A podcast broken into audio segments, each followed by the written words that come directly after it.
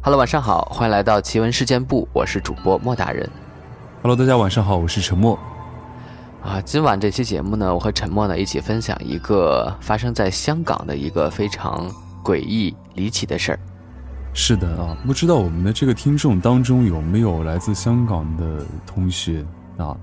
这个我看了这个故事啊，据说在香港非常出门，这个村叫做佐罗盆村啊。哦，听起来就很神秘莫测的样子。对，然后它好像说是在香港非常著名的一个猛鬼村吧。哦，经常会发生一些灵异事件。对对对，然后，哎，看了之后应该是非常非常有料的一个故事啊。所以今天就是我带给大家这个故事，听听看，到底这个索罗盆村多么的神奇跟诡异呢？索罗盆村。位于香港新界北区，被誉为全港最神秘诡异的地方，还被称呼为“猛鬼村”。索罗盆建于一个狭长型的峡谷中，早于清代立村。一九六零年代初，曾有一百七十个村民在此居住。有文献记载，索罗盆村清代名为“索脑盆村”，而上世纪七十年代村民撤走后，这里就成了废村。由于位处偏僻。及山路繁多，昔日只有在北区执勤的警察才懂得如何进村。或许因为过于神秘，索罗盆村时不时会传出闹鬼的消息。最早的传闻是在香港日据时期，有一男子打算进入索罗盆村参加祭神典礼，入村后才发现村内一片死寂，将近百位村民全部消失。诡异的是，各家各户的家具全都整整齐齐。还放着准备庆祝的食材用品，家中的禽畜也活蹦乱跳，唯独村民消失不见。然而，这只是灵异故事的开头。从此之后，索罗盆村怪事一桩接一桩爆出。首先是来行山的人都会遇到指南针被锁的怪异经历，该地特殊的磁场会令指南针失效，指针永远找不到北方向。但只要游客离开当地，指南针又恢复正常，所以索罗盆后来又被称为索罗盘。之后更有传闻，说是一群登山客曾经路过索罗盆村，其中一人因为要上厕所，所以要队友先行一步。之后，先行的队友不见上厕所的队员追上，便折返索罗盆村寻找，结果就像鬼打墙一样，在山里迷了路，无法入村。登山客只好报警寻求协助，警方出动大批人员进入索罗盆村寻找，后来找到了失踪队员的尸体，却发现尸体已跪姿半立在地上，双目圆睁，表情相当惊恐。最后法医报告，死者因为心脏病病发，不过是否因为看到什么导致猝死，就不得而知了。二十世纪末，曾有登山客入村探险。发现这个地方正如传说中一样，导致指南针完全失灵。暗幽幽的森林，加上荒废的家屋，令他们不寒而栗，立即离开鬼村。不过更怪的是，三个月后，另一名朋友造访时，竟然闻到香火的气息。屋内布置整洁，甚至还有饭菜在桌上，根本不是废弃的村落。另外，还有村内小学里摆满棺材。所剩无几的村民相继死亡等传说。不过，香港著名灵异研究者陈云海在电台节目《驾驶堂》表示，这些传说并不确实。根据他的研究，所谓一夜消失的村民是有根据的。当时，全村村民出船参加婚宴，回城时发生船难，全村只剩下数余人生还，而这些人也在几年后陆续迁移。至于闻到香火味道，村屋布置整齐，满桌饭菜等等情况，也许是因为潜伏在村内的人口贩子集团偷渡客所为，也有人说，是村民回来祭祖等等。虽然大多数关于索罗盆村的传说都带有神秘跟恐怖色彩，但香港的资深旅游家表示，索罗盆由于地理上是三面环山，加上之前道路荒废。所以比较容易迷路。以讹传讹之下，才会有那么多的诡异传闻。也有造访过的旅客表示，索罗盆内的村屋几乎已破坏或者埋没，因此没有想象中阴森，指南针也没有失灵。近几年，索罗盆村的道路重新修整，同时加上指路牌之后，就很少有人迷路，闹鬼风波才逐渐平息下来。不过，入村路途并不容易，主要是由于山路被草林埋住。香港政府已在该处设立指示牌，有时也有人为山路除去荒草。索罗盆的村屋大部分残破不已，部分公共设施只能勉强可见。二零零九年七月一日，索罗盆村村委会表示，因为长期受到外来滋扰和盗窃，已在村口贴出告示，表明七月一日起封路，禁止外人入村。香港政府表示。阻止不了村人封村，因该处属私人土地，正计划修订行山路线。索罗盆村最终还是被锁了起来。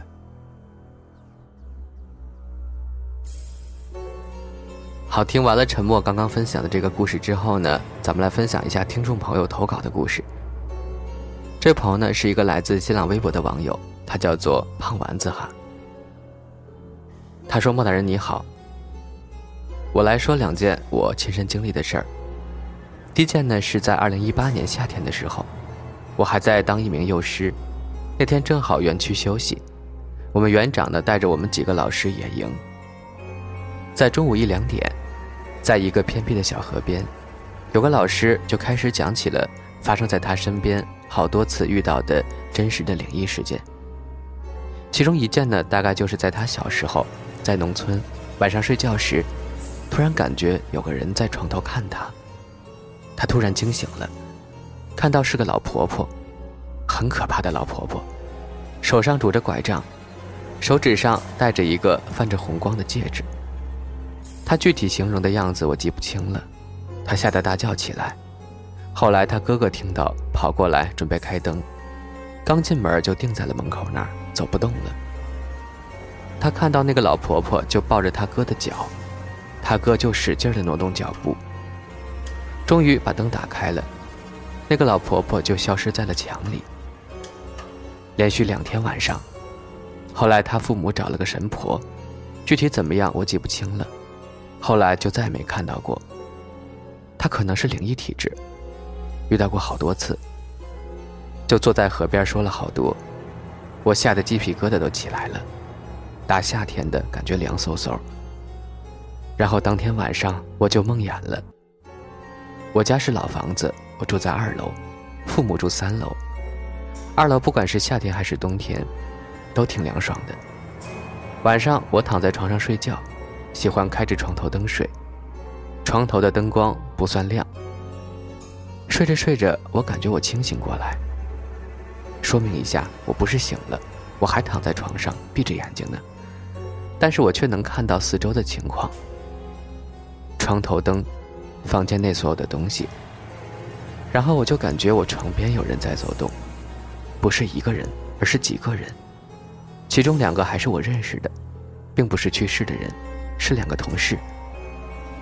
他们就围着我床边一圈一圈的走着，边走，边看着我，边指着我说着些什么，就像那种在殡仪馆和去世的人告别仪式一样。我当时害怕极了。我想大声的喊我妈，可是怎么都喊不出声来。我使劲的挣扎，就一直想喊。我想着一定要喊我妈。时间一分一秒的过去了，最后我终于喊出了“妈”这个字儿，但是喊出的声音特别小。我也醒了。醒来之后发现是大半夜，我也没有真的去喊我妈。过了好久才睡着。第二天我就把这事儿给忘了，也没有告诉我妈。还有一件事儿，可能是我每天白天晚上的听事件部吧产生的心理作用，中午午休都神经兮兮的。就昨天晚上，又是我睡着，晚上去吃夜宵，凌晨一点多才回来，玩手机玩到四点，想着再不睡觉，明天上班就完蛋了，就逼着自己睡着。我不是一个人一个卧室，我是和另一个室友睡，房间还挺大的，放了两张床。昨晚他正好回家了，就我一个人住。但是睡着后，我听到他每天晚上那种盖被子、转身的声音。一开始我想很正常，后来猛地想起来，他今晚不在呀，已经回家了。然后我又被鬼压床了，我真想口吐莲花，但喊不出来。幸好时间不长，接着我醒来了。这就是我的两个灵异经历。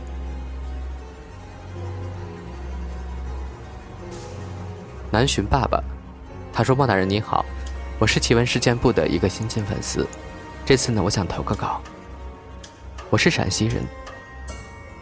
小时候我在家里看林正英的电影，家里人就特别反对，问我说是不是想成仙，然后我就换台了。这次我想说的是初二夏天的一件事儿。某天中午，我照常去上学，我们学校门口有值周的同学，虽然学校有大门。”但是，一般都只会开旁边的一个侧门，然后门的两侧各有四个同学，每周都会换人。因为那天里面有我认识的一个学长，然后进门之前我就想着跟他打个招呼什么的，但是又打消了那个念头。进门的时候，我就发现我的身体不知怎么的就不受控制了，居然对着那个学长说：“稍息，立正，站好。”然后我就直直的走进学校。后来，距离大门十来米的地方，我才有了知觉。进门的时候，思维是清晰的，但是身体就是不受控制。进了门之后，才明白过来刚刚干了什么。那时虽然是夏天，热的穿的短袖，但是当时我反应过来时四肢冰凉。后来学长就问我进门的时候在干嘛，他都懵了。我跟他说我也不知道，就身体不受控制。他就当玩笑过去了。从那之后，不管干什么，我都会想着要控制自己，生怕再做出这种尴尬的事儿来。真的好神奇啊！突然不受自己控制了。